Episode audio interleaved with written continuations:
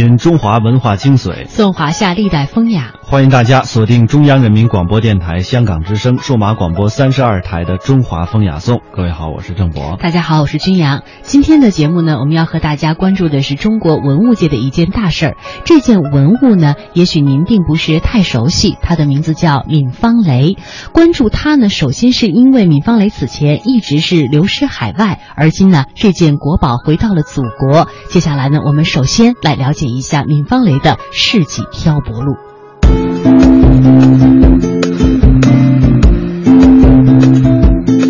流失海外近百年的方雷之王闵方雷，六月二十一号下午五点四十五分，在位于长沙黄花国际机场的长沙海关监管仓库顺利入境通关，重归出土地湖南。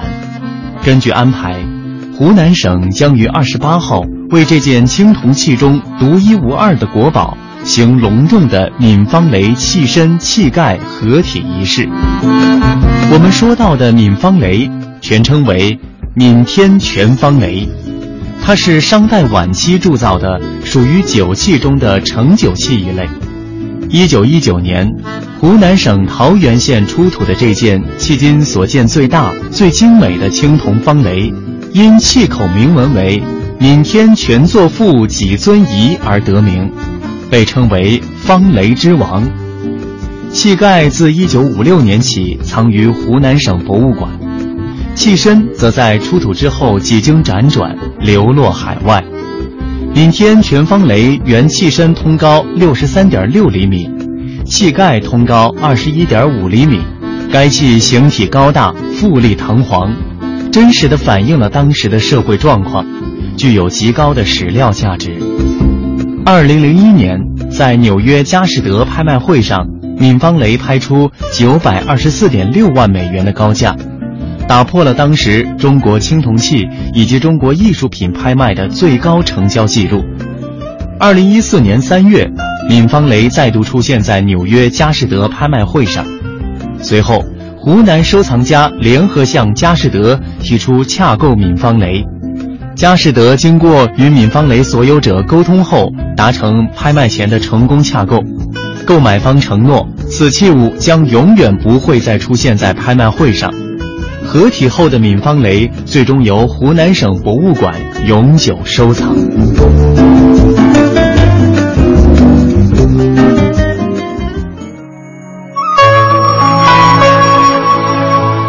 接下来的时间，我们就来走进闵方雷的世纪漂泊路。这个时间点呢，还要回到一九二五年六月十一号，当时出版的《长沙大公报》上刊登了一条标题为“桃园发现商朝太庙古物，系为他人私行购去”的这样一条新闻。那这则报道称呢，桃园发现商朝太庙古物一件，可惜被一位奸商以洋银百元购买到手。这是闵方雷第一次出现在了公众的视野当中。通过这篇报道啊，人们只知道闵方雷它是一件商代的青铜文物，价值也很高，被一名商人私自给贩卖了。但是这件文物究竟它是什么样的，又流失到了哪儿，这都成为了不解之谜。然而在四十多年之后，一次偶然的机会，专家们才解开了闵方雷的一些谜题。一九六八年，时任湖南省博物馆的研究员高志喜正在翻检档案，一份一份准备送进火炉烧掉的废弃材料就引起了他的注意。当时，高志喜这样回忆：“我瞄了一下，他到这个陶的具体这个内容的，啊，我一眼我我就见了他的，我就抄了一下，我印一张这么那个小卡片，嗯，把那个有关有关这个闵方雷的。”这个呢，有全部抄了。高志喜用一张小卡片抄录了一下，在这份材料里详细的记录了闵方雷出土的经过以及被买卖的过程。闵方雷最初出土的地方是在湖南省桃源县。据当地的村民讲，一九一九年的一天，一场大雨过后，人们发现了这件宝贝。闵方雷作为一件稀世珍宝。它最初是怎么被发现的？器身和器盖又是怎么被分开的？近一个世纪的分离，这件国宝背后又发生了怎样的故事呢？下面我们通过一个短片来了解一下。闵方雷出土之初，器身和器盖都保存完好，意识到这是一件宝贝，两名村民就把器身和器盖分别带回家里藏了起来。从此之后，闵方雷器身器盖开始了近一个世纪的分离。收藏器盖的村民姓艾，他为了给孩子交学费，把闵方雷的气盖抵押给了当地的学校。后来，气盖被当地驻守桃源县七家河镇的国民党军官周盘得到。一九五零年，周盘在昆明被捕，为求宽恕，他把自己密藏了多年的闵方雷气盖上交给了湖南省政府。一九五六年，闵方雷气盖被湖南省博物馆收藏。高志喜所看到的材料，就是国民党军官周盘上交闵方雷器盖时叙述的记录。那么，闵方雷的器身又到哪里去了呢？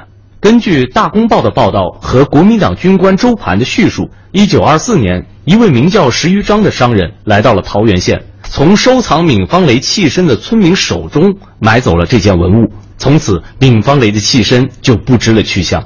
文物专家就此展开研究。一九二八年，闵方雷的器身出现在法国学者莫朗的《中国艺术史》一书中。一九六一年，闵方雷又出现在了日本人钱野刚的著作《中国金石陶瓷图鉴》里。随着研究的深入，闵方雷器身的去向也越来越明晰。一九二四年，闵方雷器身被买走之后，随即就被转手到了长沙，然后又从长沙转手到了上海，随后被转卖给国外藏家。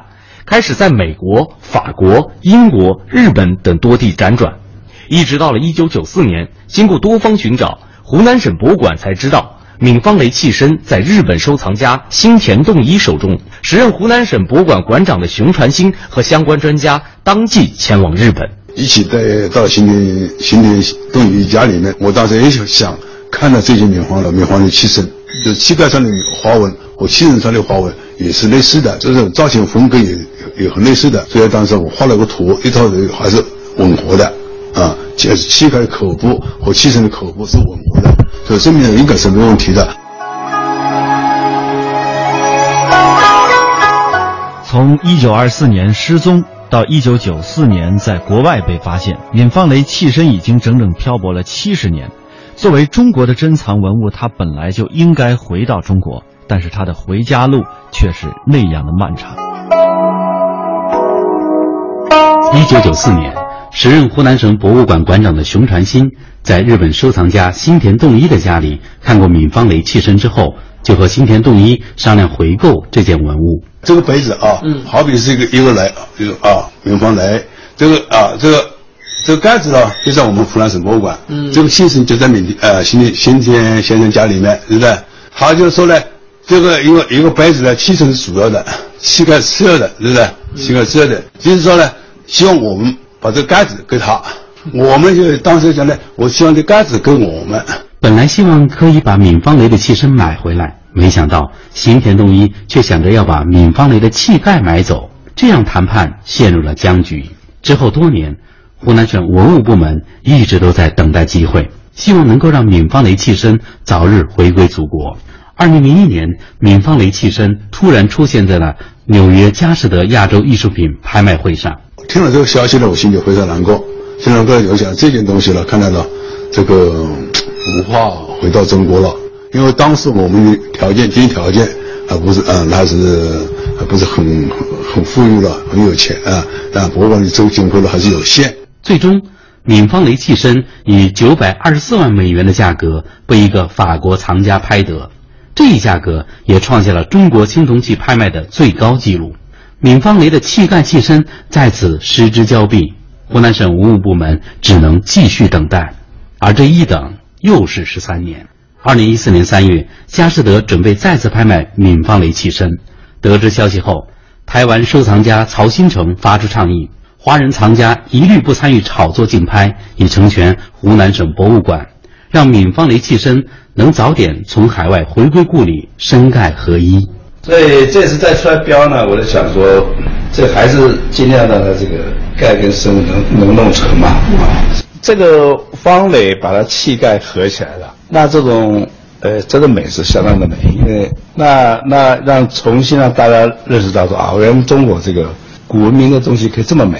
在曹新成的倡议下，全球华人买家无人出手，在湖南社会各界的多方努力筹资下。湖南省博物馆和湖南部分企业组成的代表团远赴美国洽购闽方雷器身，并在拍卖前一天成功洽购。颠沛流离近一个世纪的中国古青铜器珍宝闽方雷器身正式在纽约移交中国。根据协议，闽方雷将由湖南省博物馆永久收藏，今后不再出现在任何商品交易市场。每天一小时，请随我们走进大观园，感受红楼儿女的情怀；每天一小时，随我们坐进白鹿书院，听朱子的治家格言；每天一小时，可邀李白品美酒，白居易赏梅花。今天这一小时，你来了吗？这里是中央人民广播电台香港之声《中华风雅颂》。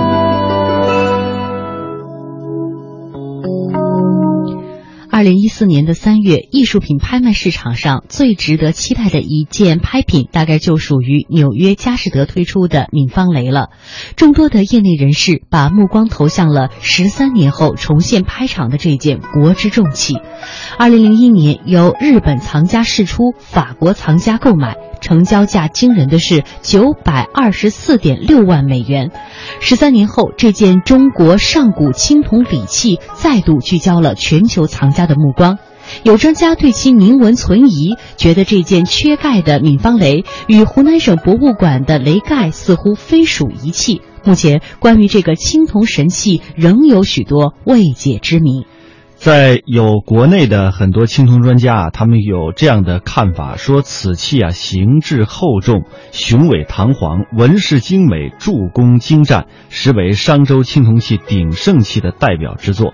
而在目前所有的铸路之力当中，此方雷体型应为最大之一件，即使不包括盖，仍比其他有盖的方雷要高大许多，而且体型呢也较为宽硕。有资料这样显示说，闵方雷有关筑路于一九二八年，已见诸于世，曾经辗转流经卢芹斋、鲍尔路、姚昌富等这些二十世纪初的大古董商以及藏家之手。也有日本收藏家幸田先生与湖南省博物馆馆长曾经把闵方雷器身的照片和闵天全方雷器盖的图片进行过对比，认为这二者呀同属一器。但是呢，从铭文的情况来看，闵方雷的器身和湖南省博物馆馆藏的闵天全方雷的器盖不一定同属一器。商代西周青铜礼器的同一器物当中，盖身和呃器盖的铭文的形态、格式和字数都应该是相同的，不会出现不一致的情况。因为这铭文呢，关乎礼制问题，需要严谨统一，不容有差异。流传到国外的闵方雷器身的铭文有六个字，而湖南省博物馆的铭文，就是它的这个雷盖的铭文呢，有八个字。清呃商代晚期的青铜器的纹饰都非常的像，是以兽面纹为主饰纹，以回纹衬托，以云雷纹为地纹。商代贵族为父母铸造青铜器，其铭文当中。父母的名称多数是以《天干章》当中的某一个字为名称，比如说父乙、父己、母戊、母辛等。因此，闵天权与闵有可能不是同一人，或者闵天权著的方雷不止一件。那么，有一位行家逍遥，则用披着南国皮壳中土宝器来形容这件米方雷。他说啊，首先这个废棱就是整器的一大亮点。具体来说呢，说这件器物的废棱十分的宽厚，废棱上的钩形凸起的弯角近乎一个直角，给人一种静谧之感。而且肺棱上的钩形凸起数量不太多，分布呢又很显得疏散，这与湖南地区的密集 C 型凸起组成的肺棱也有所区别。其次就是肩部铸有带多齿角的，呃，手兽形耳一对，那么这个兽首形耳和雷体相接触，就呈现出了包耳的现象，说明啊耳为先柱。如果真是这样的话呢，湖南省博物馆馆藏的闽天全方雷的雷身又在何处呢？这个闽方雷的身价究竟几何呢？其实现在我们所说的这一切都还是未解之谜。作为为数不多的见过闵方雷雷身两次的人，也就是原湖南省博物馆馆长熊传新认为啊，闵方雷虽然在保存上稍微有一些瑕疵，但是其艺术魅力引得各方藏家都不惜重金竞相追捧。其实说说白一点，它就有着不可估量的。艺术价值，那么这未解之谜究竟有着什么样的不可估量的艺术价值呢？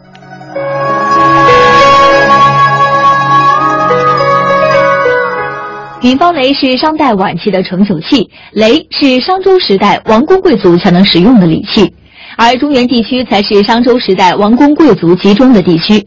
那么，闵方雷为何会出现在距中原地区千里之遥的湖南呢？到现在这时候呢？我们还只能做些理论上推测，商王朝的贵族在商灭亡以后迁徙啊到南方这边来，所以这个问题我们还要进一步研究。关于闵方雷最早的史料记载发生于西汉初年，相信随着闵方雷回家，越来越多的信息将被披露出来，闵方雷的身世之谜或许终将迎来解密的一天。它不但具有极高的历史文化研究价值。重要的乡，我们湖南乡土文化研究价值，而且更重要的，对弘扬中华民族的文化在全世界的作用有很大的意义。闵方雷被称为“方雷之王”，历经三千多年依然能被完整保存下来，世所罕见。闵方雷器身通高六十三点六厘米，器盖通高二十一点五厘米，四角和四面中间共是八条粗大的棱线，并露以三层纷繁复杂的花纹。器身两边还配有提环，由此可见铸造时经过了多次加工。它的青铜铸造工艺相当精美的，因为有青铜器，它比较铜、锡、铅、锌，还有一其他的一些。在这样的在当时那种情况之下，进进进行这么一种花销的东西的话呢，出货那是不容易的。闵方雷在佳士得拍卖时被称为“闽天全青铜饕餮纹方雷”。全雷以云雷纹衬底，以饕餮纹为主纹，空隙处填夔龙纹，在主纹和飞棱上再使云纹，集立雕、浮雕、线雕于一身，透出中国青铜器铸造鼎盛时期的高超技艺和摄人心魄的气势。Thank you. 曾经主持发掘长沙马王堆汉墓的原湖南省博物馆馆长熊传新这样说：“从铸造工艺上来说，闵方雷的价值不低于四羊方尊。”熊传新认为，闵方雷充分反映了中国青铜器铸造鼎盛时期的高超技艺，称为“方雷之王”是当之无愧的。三千年前，他在商周王朝的祭坛上祈福天下；近百年来，他身首分离，弃身飘零海外，今天终于回家了。方雷之王荣耀归乡，身守世纪之别，国宝终将合体。传奇闵方雷，下面就为您解读八字铭文背后的奥秘。在青铜器雷当中啊，闵方雷无论是大小、雕饰和文物研究价值呢，都是目前已经出土的最上品。据专家考证呢，闵方雷的诞生时间大约是在三千年前的商朝末期。而在闵方雷的雷盖上啊，标有“闵而权，作父起尊仪”这八字铭文。那么这八个字到底是什么意思呢？虽然经过了三千年的时光流转，但翻过雷盖，在内壁边沿上“闵而权，作父起尊仪”八个字依旧清晰可见。原湖南省博物馆馆长熊传新表示，一九九三年他在日本曾亲眼观摩到雷身，在雷身的口圆内领壁上也刻有“闵作父己仪”五个字。这个家族。他以家族的名称，然后这个儿权是他的名字，呃，闵儿权族为他父亲做的做的这个祭祀用的这个呃器物。专家由此推断，出资制作这座青铜重器的人名叫闵儿权。由于没有任何文献资料记载，这位闵儿权还无法确定究竟是何许人，也无法确定闵氏家族在商朝末期有着怎样的背景。不过，根据国家文物局资料，一九七七年，陕西隆县韦家庄曾发现一件闵氏族人的青铜器具，年代与闵方雷相同。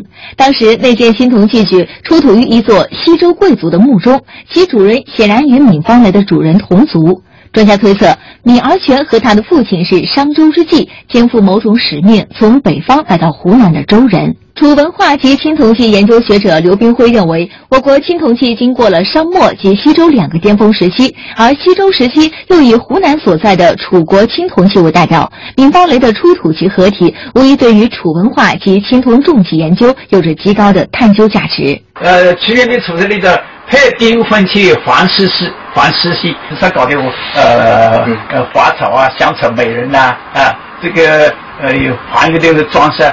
楚国的青铜器也可以说是在装饰方面、在花纹饰方面也是独树一帜，而且非常繁荣华。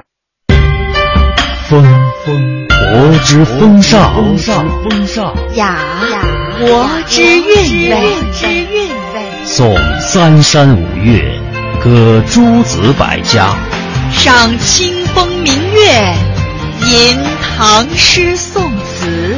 品中华文化精髓，颂华夏历代风雅。中华风雅颂。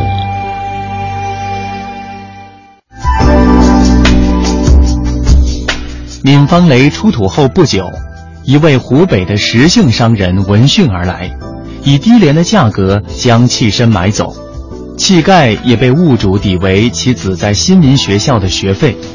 从此。闵方雷的器身与器盖开始了各自颠沛流离的命运，再也没有见过面。值得庆幸的是，闵方雷器盖的线索颇为清晰。一九五二年，器盖被交给湖南省文物管理委员会妥为保存。一九五六年，湖南省文管会与省博物馆合并，器盖也移交给了湖南省博物馆保存至今。熊传新介绍，雷是当时祭祀用的一种礼器，用来盛酒的。从该器的铭文、纹饰等考证，其年代应为商代末期。熊传新第一次亲眼见到闵方雷器身是在二十一年前，他回忆说：“那是一九九三年六月下旬，我和同事在日本收藏家新田洞一的家中看到的。”熊传新当时任湖南省博物馆馆长，从原上海博物馆馆长马成元处得知闵方雷器身被新田洞一收藏，并且受后者的邀请赴日考察。在此之前，熊传新根本不知道闵方雷器身流落何处。初次见面，熊传新就对其精美的工艺和高大的造型大为惊叹。他和同事。通过对闵方雷器身和器盖接口处尺寸大小的比对，以及其纹饰、铭文、铸造工艺、铜制的研究，认为两者确是同一件器物。以商代当时的情况，这种大型的青铜器不可能做第二件，它没有模子。新田洞一和湖南省博物馆都希望能够得到对方的藏品，让闵方雷身盖合一。新田洞一甚至开出以一个商代的青铜器盖加五十万美金的价格换购闵方雷器盖，但双方都未能如愿。在无法得到器盖之后，新田洞一又提出，双方将器物运至上海博物馆、新加坡联袂展出，也因为种种现实原因，最终没有实行。二零零一年。新田洞一家族将闵方雷器身交美国纽约佳士得拍卖，上海博物馆和保利艺术博物馆联手筹集了一笔巨款，赴美竞买，但最终被一位法国收藏家以九百二十四点六万美元的高价拍得，打破了当时中国青铜器以及中国艺术品拍卖的最高成交记录。二零零四年，熊传新正式退休。没能让闵方雷器身回乡，与器盖合体，也成为他文物考古生涯中的一大遗憾。二零一三年十一月，有消息称闵方雷器身将于二零一四年三月二十号，在美国纽约佳士得拍卖会上再度拍卖。当月，湖南收藏家谭国斌在香港佳士得贵宾展厅中见到闵方雷的器身。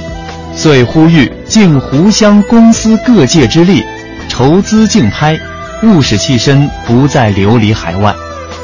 二零一四年三月，熊传新与谭国斌以及湖南省广播电视台、省博物馆相关领导专家组成代表团，一起前往美国纽约参与竞拍。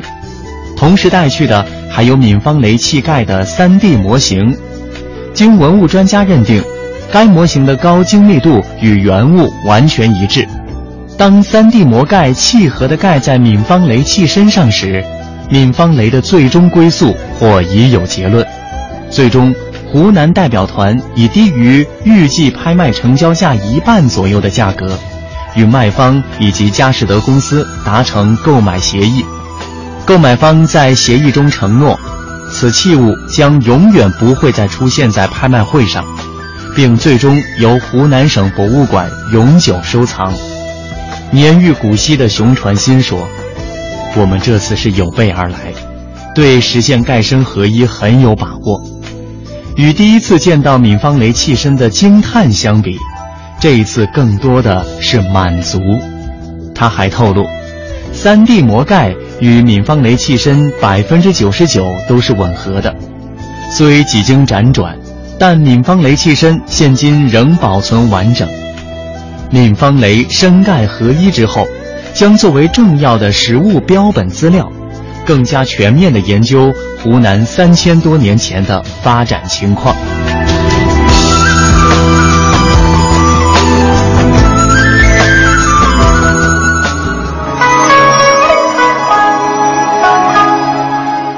在今天的节目当中，我们带大家一同了解的是曾经流失到海外之后，而如今回到了祖国的一件国之重器，它的世纪漂泊路，那就是闵方雷。其实说到中国的文物啊，流失海外的数量究竟有多少？提到这个问题，恐怕是一个谁都无法准确回答的问题。但是可以确定的是，那是一个极其庞大的数字，大的足以让国人心惊肉跳，大的足以让世人瞠目结舌。更值得国人关注的是什么呢？在这些巨大的数字当中，属于历史上数次被侵略者掠夺的文物珍品所占的比例是越来越少。在新中国成立之后，特别是近二十年以来，流失的文物是越来越多了。英国各大博物馆、图书馆共藏收藏中国历代的文物，大概有一百三十万件，大多数呢是近代殖民主义时期被侵略者从中国非法掠夺、流落至海外的。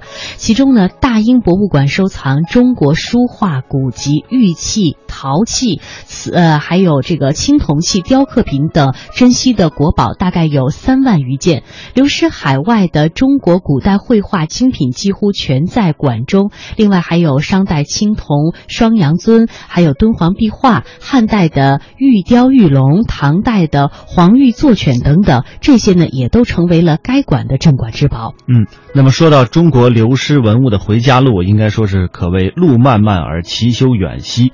不放弃任何的一次机会，始终坚持让流失的文物回家，让中国文物回家的这种信念，对于中国当代的民众，应该说也具有极为深远的教育意义。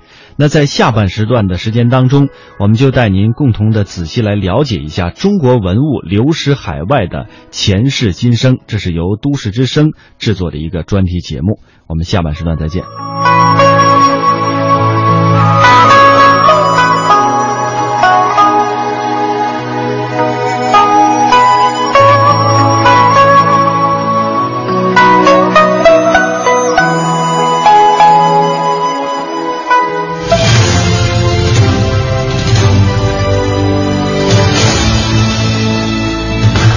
这里是中央人民广播电台香港之声数码广播三十二台，香港之声全天候为您服务，以国际化的视野为您提供权威的新闻信息、丰富的文化知识和周到的生活服务。香港之声倾心打造湘江观潮、中华人物、数字新生活、民歌风尚、珠江瞭望、阳光心灵等精品节目。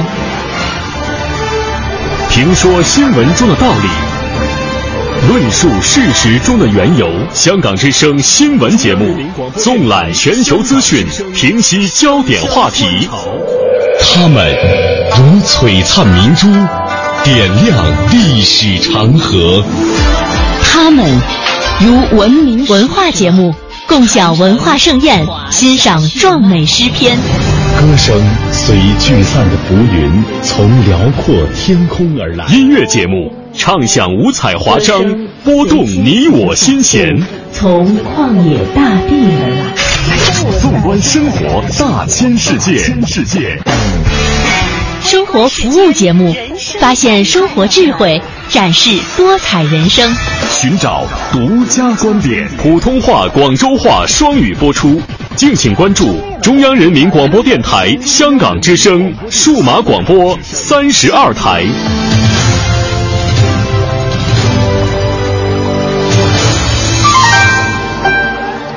一支毛笔，千古文人写情思。一池翰墨，数代画家绘丹青，在这里感受笔墨中国。一砖一瓦凝聚悠悠岁月情，一草一木讲述风云变幻事。在这里感受山水中国。一支昆曲，以律之声起江南；一首秦腔，三秦大地齐和鸣。在这里感受。音律中国，您现在正在收听的是中央人民广播电台香港之声《中华风雅颂》。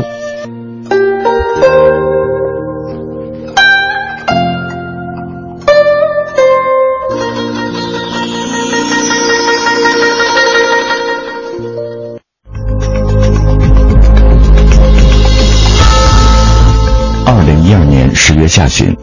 英国邦汉斯拍卖行在其网站上宣布，十一月八日即将拍卖两件珍贵的圆明园流失文物，分别是清嘉庆白玉镂雕凤纹长衣子孙牌和清乾隆青玉雕仿古兽面纹提梁牖。其中，长衣子孙牌的估价为六万到十万英镑，约合六十一万到一百万人民币。提梁友的估价为四万到八万英镑，约合四十一万到八十二万人民币。消息一出，立即在国内引起了轩然大波。二零一二年十一月三日，英国邦汉斯拍卖行发表声明称，为避免激化中国民众的不满情绪，两件圆明园流失文物的持有者决定收回藏品，不参与此次拍卖。按计划。这两件圆明园的流失文物将于十一月八日被拍卖，这是二零一零年圆明园在罹难一百五十周年之际，向全球发出抵制圆明园流失文物拍卖的倡议书以来，其流失文物首次在海外被撤拍。自二零零九年法国佳士得拍卖行拍卖兔首、鼠首等圆明园流失文物之后。海外流失文物的现状就一直牵动着国人的心。英国邦汉斯拍卖行的本次拍卖活动，再一次将圆明园流失文物拉入国人的视线。历史上，中国文物到底是通过怎样的方式流失海外？多年来，他们在异国的命运如何呢？什么时候他们才能踏上回家的旅途？中国文物流失海外的。前世今生。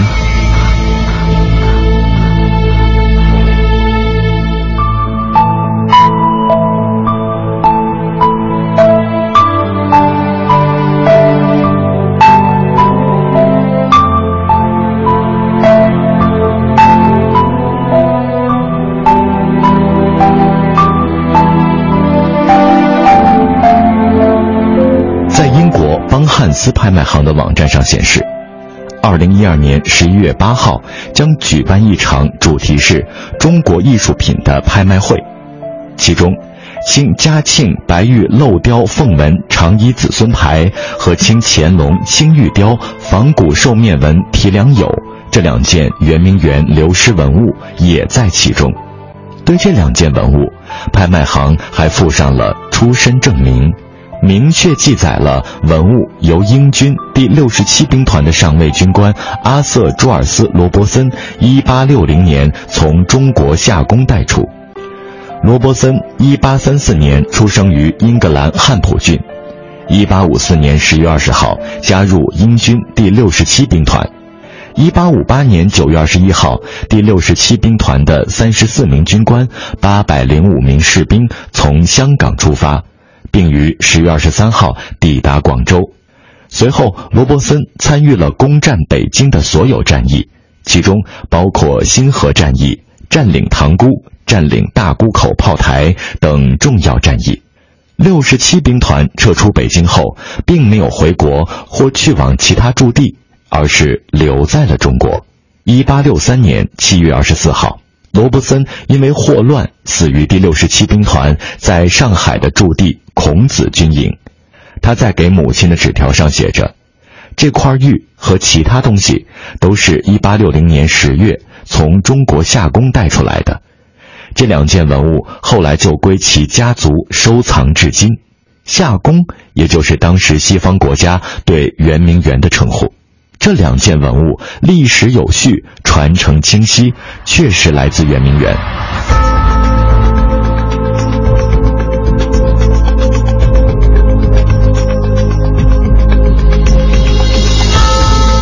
作为历史悠久的文明古国，我国拥有丰富的地上、地下文物蕴藏。十九世纪后半叶到二十世纪百余年的时间里。我国历史文化遗产的散失毁坏难以计数，数量惊人的中国文物大多是在旧中国时期流失海外的。另外，在新中国成立以后，尤其是二十世纪八十年代以后，通过非法盗掘、走私出境的文物也不在少数。历史上，中国文物到底是通过怎样的方式流失海外？多年来，他们在异国的命运如何呢？什么时候他们才能踏上回家的旅途？中国文物流失海外的前世今生，欢迎继续收听。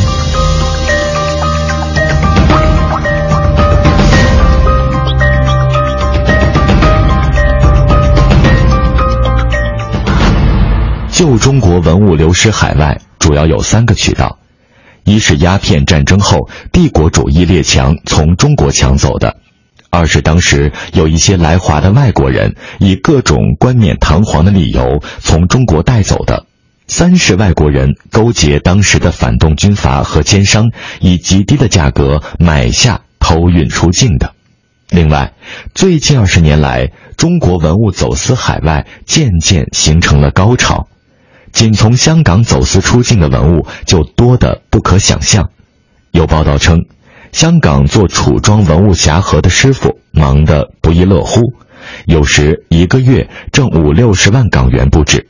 继伦敦、纽约之后，香港在一九八零年代以后，凭借内地的走私文物，迅速成为了世界第三大文物艺术品中心。从鸦片战争至今，中国文物流失海外。总共经历了四次大的浪潮。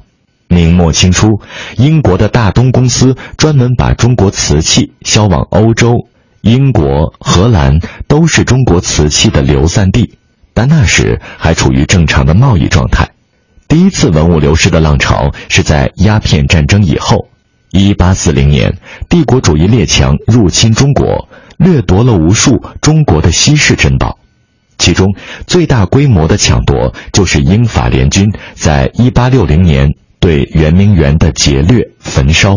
圆明园位于北京西郊，是清朝帝王集中全国人力物力兴建的一座规模空前的山水离宫。极盛时期的圆明园包括圆明、长春、启春三园，平面呈倒品字形，占地五千两百余亩。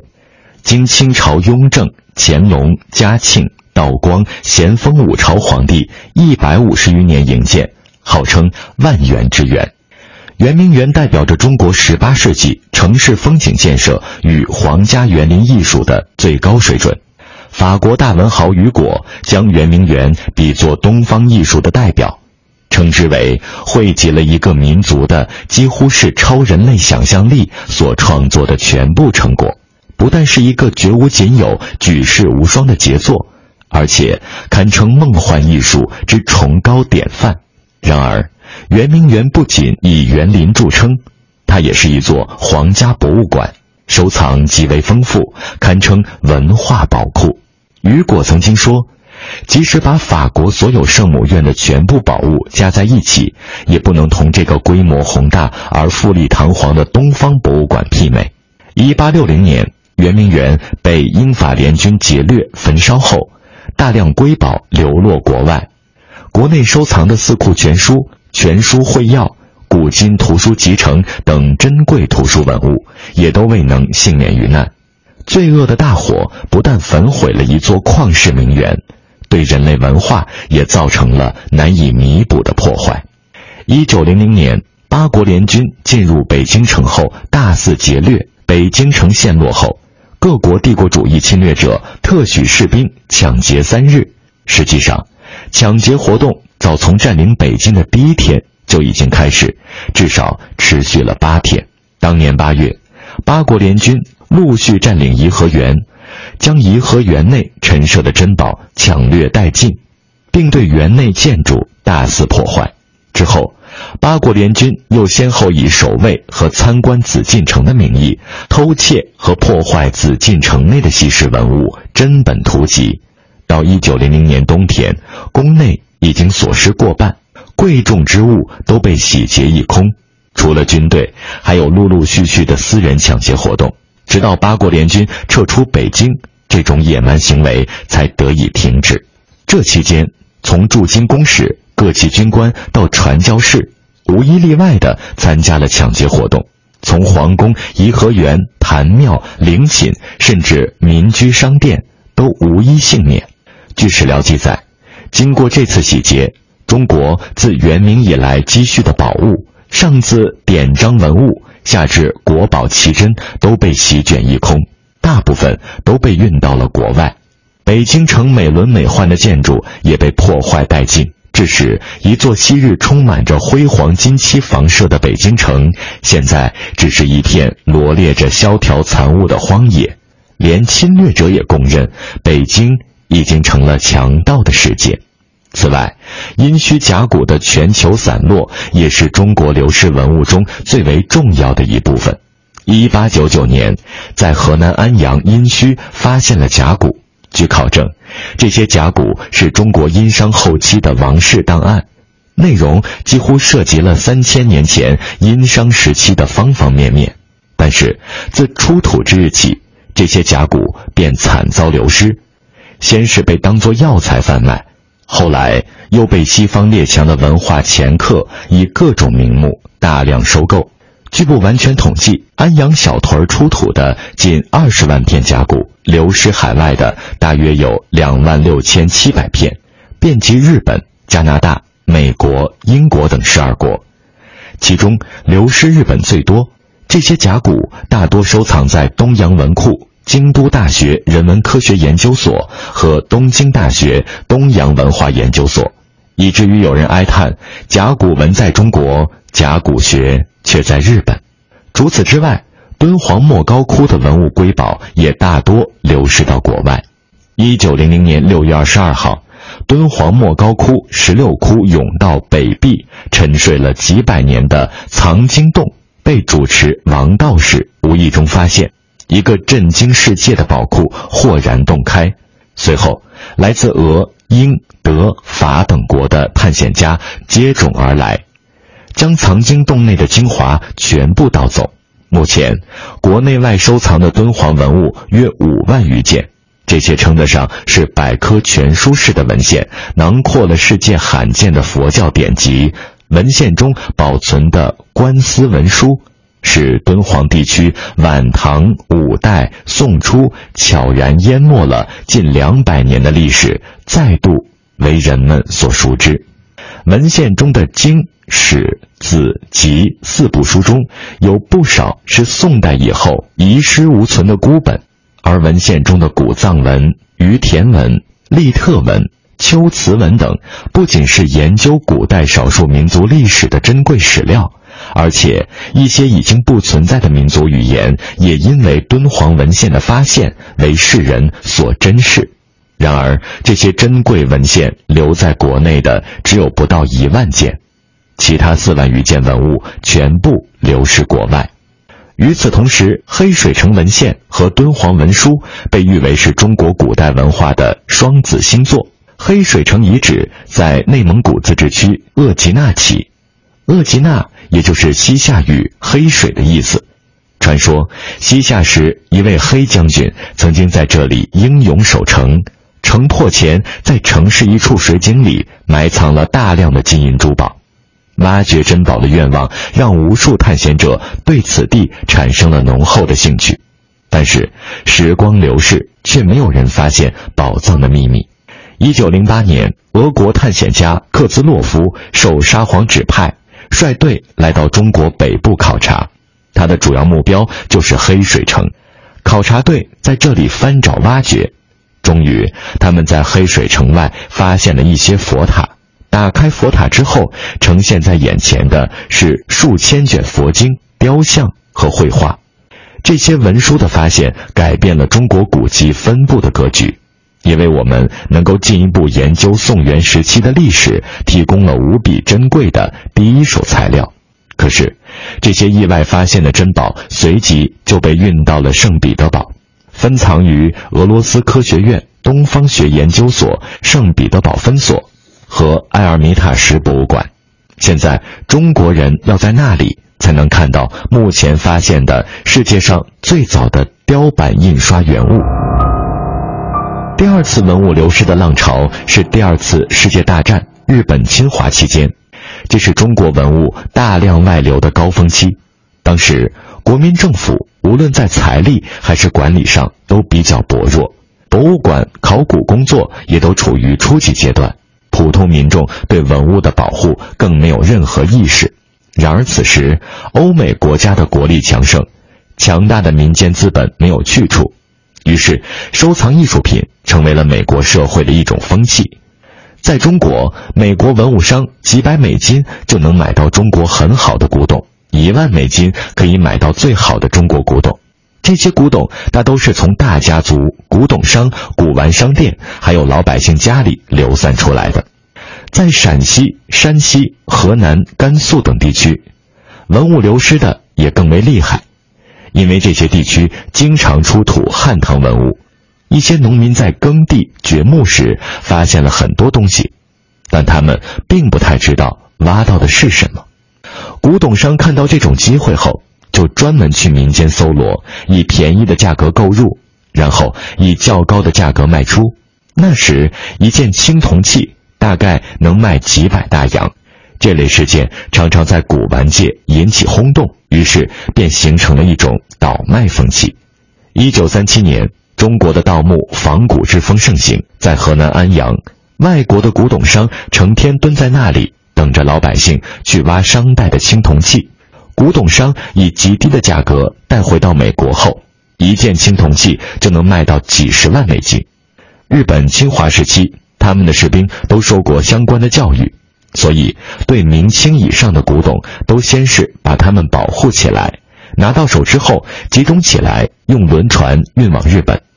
抗美援朝战争时期，大量日本军官举家移民美国三藩市落户，带去了很多的中国文物。这些东西都是他们在二十世纪三四十年代从中国抢去的。改革开放之前是中国文物外流的第三次浪潮，那时以国家文物商店为经营单位，政策规定乾隆以前的文物不能出口，可乾隆以后却允许大量出口，因此嘉庆、道光时期的很多官窑瓷器、书画以极便宜的价格流失海外。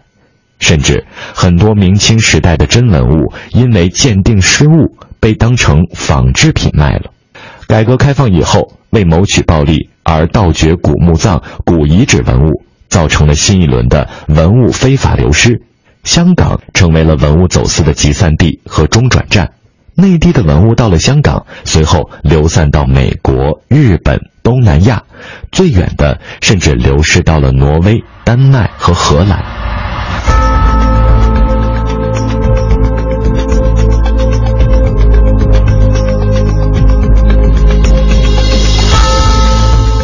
批流失海外的中国文物已经成为国人心中挥之不去的痛。中国文物流失海外的数量究竟有多少？这恐怕是一个谁也无法准确回答的问题。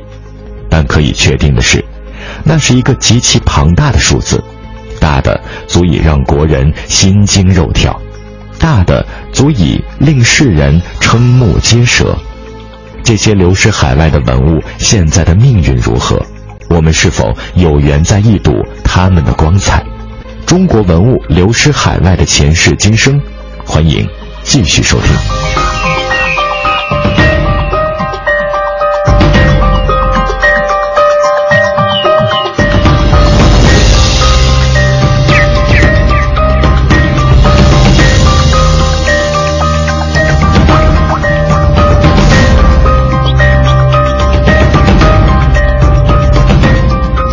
联合国教科文组织二零零六年披露，目前有数字统计的中国流失文物被世界四十七家博物馆收藏。然而，这一统计还没有包括难以估量的民间收藏。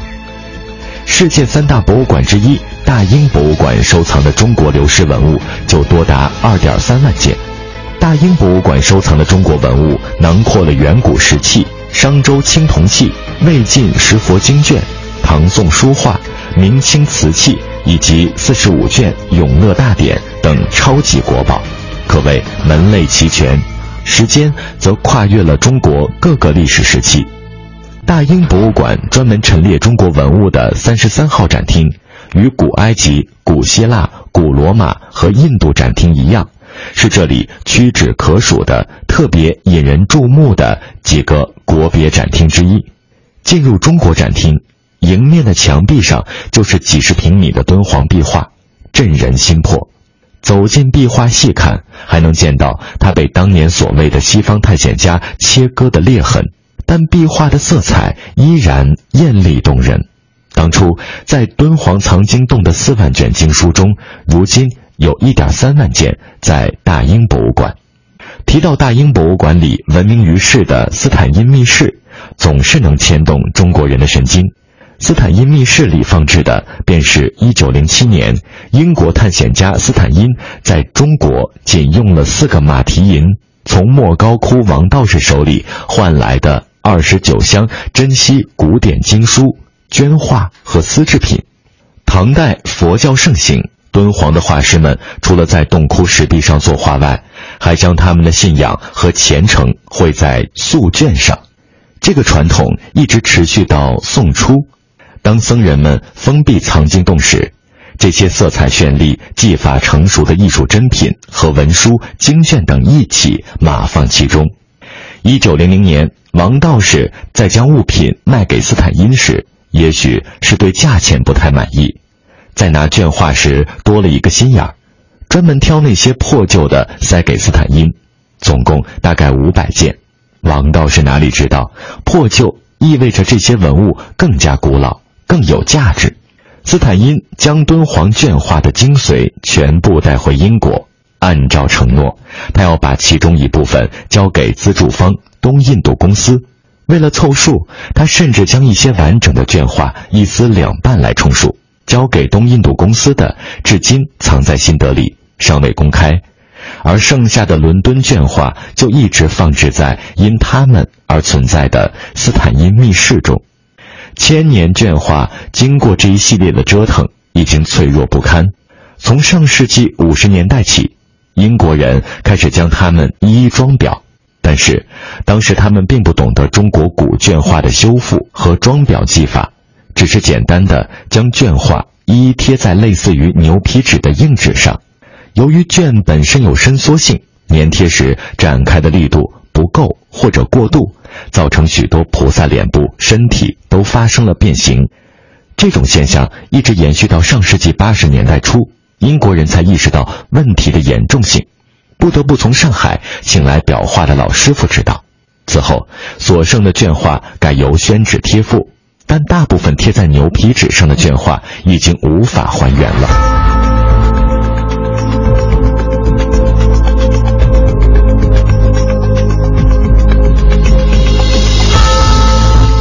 零一二年十月下旬，英国邦汉斯拍卖行在其网站上宣布，十一月八日即将拍卖两件珍贵的圆明园流失文物，分别是清嘉庆白玉镂雕凤纹长衣子孙牌和清乾隆青玉雕仿古兽面纹提梁釉，其中长衣子孙牌的估价为六万到十万英镑，约合六十一万到一百万人民币；提梁釉的估价为四万到八万英镑，约合四十一万到八十二万人民币。消息一出，立即在国内引起了轩然大波。二零一二年十一月三日，英国邦汉斯拍卖行发表声明称，为避免激化中国民众的不满情绪，两件圆明园流失文物的持有者决定收回藏品，不参与此次拍卖。按计划，这两件圆明园的流失文物将于十一月八日被拍卖。